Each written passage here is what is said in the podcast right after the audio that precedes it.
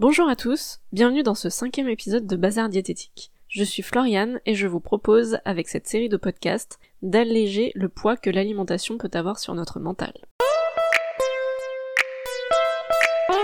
Nous allons aujourd'hui parler de la relation à notre corps, notamment via les normes sociétales et de l'impact du regard des autres sur nos croyances. Pour comprendre notre relation à notre corps, qui est souvent reliée à la relation avec notre poids, il faut d'abord comprendre les enjeux sociétaux actuels, car notre regard sur nous-mêmes dépend en partie des valeurs véhiculées par la société. À notre époque, la valeur sociétale correspond à une image physique. L'individu est réduit à son apparence. Il faut être beau, en bonne santé et donc mince. Il n'y a plus que la dimension corporelle. On mise sur la forme et sur la minceur. La recherche de santé est transformée en critère de moralité. C'est l'idéal sociétal. C'est notamment par les réseaux sociaux que l'on se rend compte de l'ampleur du phénomène. Notre satisfaction vis-à-vis de notre image corporelle dépend de deux facteurs. Le premier est l'écart qu'il existe entre notre corps et le modèle culturel proposé. Le second est l'importance accordée au fait de correspondre à ce modèle. Sauf que, sur le plan esthétique, le modèle sociétal n'est pas mince, mais maigre. On parle de minceur quand l'indice de masse corporelle, IMC, se situe au plus bas du poids de santé. Le poids de santé est situé entre 20 et 25. La minceur est donc aux alentours de 20. La très grande majorité des représentations du corps féminin dans les médias affichent un IMC situé entre 16 et 18. C'est un état de maigreur qui peut être une situation de dénutrition ou d'anorexie, un état dangereux pour la santé. Très peu d'articles traitant du poids de santé s'accompagnent d'illustrations de corps dont l'IMC se situe entre 20 et 25. Ces articles se retrouvent au contraire entourés de publicités de régimes amaigrissants et de photographies de mode où tous les modèles affichent un IMC de 18 ou moins. La majorité des gens associent donc un poids de santé à une image de maigreur. Une personne de poids réel, en particulier une femme présentée dans les médias, sera alors perçue comme bien en chair. Prenons l'exemple du film de Bridget Jones. Ce film raconte les aventures d'une jeune femme en lutte constante contre son poids et cherchant le grand amour. On a salué le courage de l'actrice qui a accepté de prendre du poids afin de jouer ce rôle. Le film nous présente donc une personne souffrant supposément d'excès de poids. Sauf que l'actrice pesait avant le tournage 50 kg pour 1m65. Elle a pris une dizaine de kilos pour son rôle. On arrive donc à 60 kg pour 1m65 ce qui donne un IMC de 22, soit un poids de santé standard. Il correspond d'ailleurs à l'IMC moyen de la population française. Bridget Jones est présentée comme étant trop en chair alors que dans les calculs elle ne l'est pas. Il y a donc un véritable décalage entre le poids de santé et sa représentation dans les médias. Les injonctions de modèles de beauté sont très variables d'une époque à l'autre. Dans les années 90, les femmes devaient être totalement maigres, quasiment asexuées, prépubères. Entre 1969 et 1978, deux psychologues ont étudié l'évolution des playmates. Ces jeunes femmes qui faisaient la page centrale du magazine Playboy sont considérées dans cette étude comme de bonnes représentantes de la beauté idéale, en tout cas du point de vue masculin.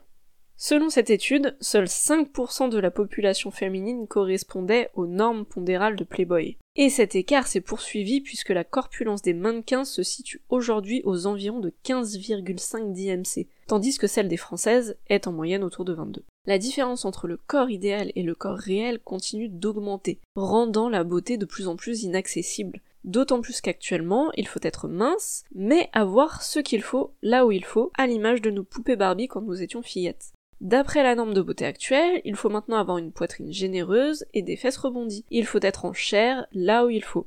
Mais attention, on veut du ferme, du tonique, du lisse. Pas de vergeture, pas de cicatrices, pas de poils, pas de cellulite, pas de peau de crocodile, pas de boutons. En gros, pour être une belle femme, il ne faut pas avoir un corps de femme. On peut se demander pourquoi est-ce si important de correspondre à cette norme? Pourquoi est-ce si vital de vouloir maigrir à s'en abîmer le corps et la tête pour pouvoir rentrer dans le moule?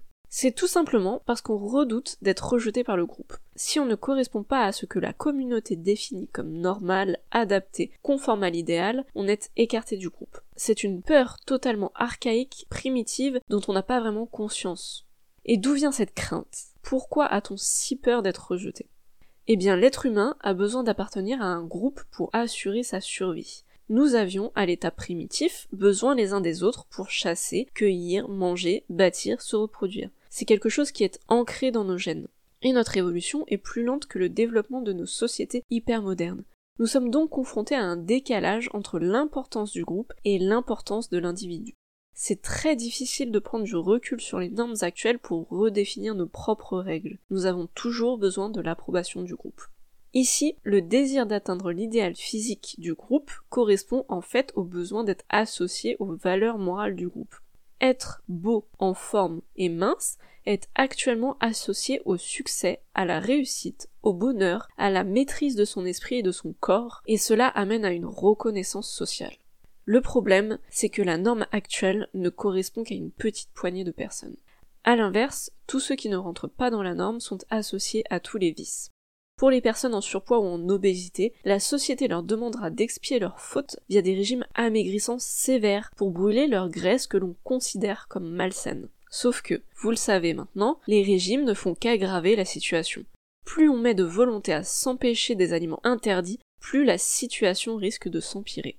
Finalement, la société crée un idéal minceur très peu accessible qui, lorsqu'on essaye de l'atteindre, finit par empirer les choses et dont ensuite on doit s'excuser tout en portant sur nos épaules des stéréotypes qui ne sont pas les nôtres. Quand je parle de société, je parle de tout ce qui fait la communication au sein de notre groupe. Médias, réseaux sociaux, publicité, institutions. On a parlé du corps tel que la société le représente, on a parlé de l'écart entre le corps idéal et le corps réel, on a parlé de notre besoin d'appartenir au groupe via les normes de minceur, on va maintenant parler de toutes ces choses que nous avons intégrées alors qu'elles ne nous appartiennent pas. Pourquoi est-ce que j'aborde le sujet du corps maintenant? Parce que si vous êtes dans l'objectif de perdre du poids et que vous avez conscience que les régimes aggravent la situation, il vous faudra également vous poser la question de pourquoi réellement vous souhaitez perdre du poids. Ou que si vous êtes dans votre poids de forme mais que vous êtes constamment en restriction alimentaire, il vous faudra comprendre pourquoi vous n'êtes pas, voire jamais satisfait de votre corps et de votre poids. Je m'explique. Nous portons en nous les normes sociétales qui nous incitent à être minces, car nous avons inconsciemment internalisé le fait qu'être mince est synonyme de succès, de réussite, d'une maîtrise de son esprit de son corps, de bonheur, de reconnaissance sociale, etc. Ce sont des normes qui sont propres au groupe, mais pas à l'individu. Cela veut dire qu'on peut être gros, heureux et bien dans sa peau, ou qu'on peut être mince, mal dans sa peau et malheureux. Nous portons également en nous ce que les autres ont posé sur nos épaules. Par exemple, si on vous a dit toute votre vie que vous étiez un nounours à cause de votre poids, vous avez probablement fini par le croire, bien que cela ne corresponde pas à votre caractère. Vous souhaitez donc perdre du poids pour ne plus être considéré comme un nounours dont on a envie de pincer les joues, seulement c'est un objectif qui ne vous appartient pas, dans le sens où c'est une image que l'on vous a collée sans que vous ne donniez votre accord. À force de l'entendre, vous y avez cru aussi. Pour autant, vous n'avez pas besoin de perdre du poids pour vous redéfinir, surtout si vous perdez 20 kilos mais que vos joues sont toujours présentes. On risque alors de vous considérer toujours de la même manière. Prenons un autre exemple on vous traite de feignant depuis que vous êtes en obésité. Pourtant, cela ne correspond pas à vos habitudes. Jusqu'à ce que, à force de répétition, vous deveniez petit à petit moins dynamique, plus lent à faire les choses, avec moins d'envie qu'auparavant. Vous commencez à intégrer ce que les autres vous collent comme étiquette. C'est une caractéristique stéréotypée qui ne vous appartient pas. On finit tous par intégrer un trait de caractère qui, à la base, ne nous définissait pas. On finit par croire ce que les autres disent de nous. Dernier exemple, vous êtes maigre et on vous a souvent appelé sac d'os dans votre jeunesse. On vous a associé à une personne faible, moins capable que les autres. Vous avez grandi avec cette image, vous avez fini par y croire. Vous avez ensuite toujours choisi des objectifs moins importants que ceux des autres, vous pensant moins compétent. Les croyances des autres deviennent nos croyances et peuvent ainsi impacter durablement notre vie. Lorsque l'on souhaite perdre du poids, il est donc important de savoir pourquoi il faut pouvoir se séparer des normes sociétales toxiques et absurdes, ainsi que ce que les autres ont posé sur nous. Ce n'est pas parce que nous avons des kilos en trop par rapport à la norme que l'on doit forcément retrouver la ligne. On est dans notre droit d'être bien dans notre corps tel qu'il est maintenant. On a le droit d'être heureux tel que l'on est, peu importe que l'on corresponde à la norme ou non. C'est le droit à chacun de vivre comme il l'entend. En résumé, il faut réussir à dissocier ce qu'on décide de faire par rapport au regard de l'autre de nos envies proprement personnelles. Si l'on veut perdre du poids, il faut que ce soit un souhait complètement interne à nous-mêmes et non pas pour changer le regard de l'autre sur soi. Il faut également intégrer le fait qu'être mince ne signifie pas être heureux. Maigrir n'est pas forcément synonyme de bonheur, ni forcément de santé. Ce n'est pas la perte de poids qui amène l'estime de soi. Ce n'est pas la perte de poids qui nous apprend à nous aimer. Ce n'est pas la perte de poids qui nous permettra de nous sentir mieux ou d'avoir confiance en nous. C'est d'ailleurs pour cela que si l'on est dans notre poids de forme mais en restriction alimentaire, on ne sera jamais satisfait de notre corps ni de notre poids. La minceur n'apporte pas l'amour de soi. Le corps parfait est inatteignable pour nous toutes en tant que femmes, car il y aura toujours quelque chose qui nous rappellera que nous ne sommes pas parfaites. Notre regard envers nous-mêmes est trop dur pour que nous nous considérions comme un jour parfaites. La bienveillance, quant à elle, nous permet d'accepter que la perfection est irréelle. Elle permet de pouvoir célébrer ce que nous avons déjà. Accepter ce que la nature nous a donné est un combat qui peut être long et difficile, surtout dans un contexte aussi peu propice à l'amour de soi. La pression est légèrement moindre pour les hommes, les médias étant plus cléments sur l'apparence masculine. Un homme au ventre rebondi comme Marcel nous procure une image positive de sécurité. Attention, ce n'est pas pour autant que les hommes vivent mieux leur ventre de papa, c'est juste qu'on l'accepte beaucoup plus facilement. Quand on est mal dans son corps, c'est quelque chose qui est très dur à entendre. Il faut juste comprendre que la solution est ailleurs. On se trompe de combat. Celui avec l'apparence physique est perdu d'avance, ou en tout cas très difficile à mener. Par contre, l'amour de soi, ça peut commencer maintenant et apaiser vos maux. Prendre conscience que vous êtes votre propre allié et que votre corps n'est pas votre ennemi, mais plutôt un cadeau de la vie. Les dysfonctionnements doivent être accueillis avec compassion et non à coup d'autoflagellation. Pour comprendre que c'est possible de dépasser l'idéal du corps parfait, que c'est possible de s'aimer et d'être aimé peu importe notre physique, on va parler du charisme. Le charisme n'est pas lié au physique, mais à l'aura qui se dégage d'une personne.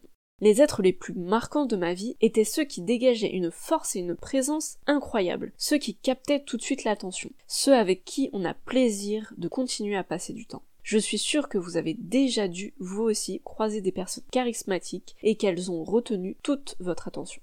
Ces personnes sont en général totalement alignées avec elles-mêmes. La pub Axe était étonnamment juste sur le charisme, n'hésitez pas à aller fouiller sur YouTube, elle s'appelle Find Your Magic. La beauté est lisse, sans surprise. Le charisme, par contre, est rayonnant. On va maintenant revenir sur les outils permettant de retrouver nos sensations alimentaires. Si, après les premiers exercices proposés dans les anciens podcasts, vous vous rendez compte que vos sensations ne jouent plus leur rôle d'indicateur, nous allons travailler dessus. Manger selon sa faim va nécessiter plusieurs actions de votre part. Dans un premier temps, il va falloir manger avec attention, c'est-à-dire manger sans autre activité. Se détendre avant et pendant le repas, utiliser de petites assiettes à la maison, poser les couverts toutes les trois bouchées, et finir le dernier. L'objectif est de poser toute votre attention sur votre repas, Rien ne doit perturber ce moment afin que vous puissiez prendre conscience de ce qu'il se passe à l'intérieur de vous. Les petites assiettes aideront ceux qui ne savent pas laisser de nourriture dans leurs assiettes. Avant de se resservir, cela oblige à se demander si la faim est toujours présente. Dans tous les cas, il s'agit seulement de créer une bulle d'attention pour mieux percevoir les sensations alimentaires. À chaque prise alimentaire, vous vous poserez trois questions simples. Ai-je faim et ou envie de manger? Cela signifie qu'il y a plusieurs combinaisons possibles. La plus agréable étant celle de la faim et de l'envie de manger. Pour le moment, il s'agit seulement de savoir distinguer les deux situations. Deuxième question. Ai-je du plaisir? Attention, il ne s'agit pas de savoir si ce que vous mangez est bon, mais si cela vous procure du plaisir gustatif, ce qui est très différent. Si à un moment vous n'avez ni faim ni envie de manger, mais que vous deviez manger votre gâteau préféré, il ne vous apporterait que très peu de plaisir. Par contre, il vous suffirait d'attendre quelques heures, le temps que la faim vienne, pour que le plaisir augmente. Entre-temps, le gâteau n'aurait pas changé. Ce serait toujours le même et il serait toujours aussi bon. En vérité, c'est vous qui avez changé. Votre faim s'est manifestée. Le plaisir gustatif n'est donc pas en rapport avec le gâteau que vous venez de manger, mais avec votre faim. Le phénomène s'observe au cours des repas où vous devez constater que les premières bouchées du plat vous apportent plus de plaisir que les dernières. Là encore, ce n'est pas le plat qui change, c'est vous qui êtes différent. Vous êtes en train de vous rassasier. Quand le plaisir a disparu, vous êtes rassasié de ce plat et vous pouvez passer au suivant si vous avez encore faim. Quand la faim et l'envie de manger ont disparu, vous êtes totalement rassasié, le repas est terminé. La satiété s'installe jusqu'au repas suivant. Ainsi, le rassasiement correspond à la disparition du plaisir gustatif et n'a rien à voir avec la sensation de ventre plein. Troisième question. Ai-je assez mangé? On considère qu'on est rassasié quand la faim est apaisée et que les envies sont satisfaites. Je vais m'arrêter là. Merci d'avoir écouté ce podcast jusqu'au bout. Vous pourrez me retrouver tous les vendredis pour un nouvel épisode. Je vous souhaite un très bon week-end et à la semaine prochaine.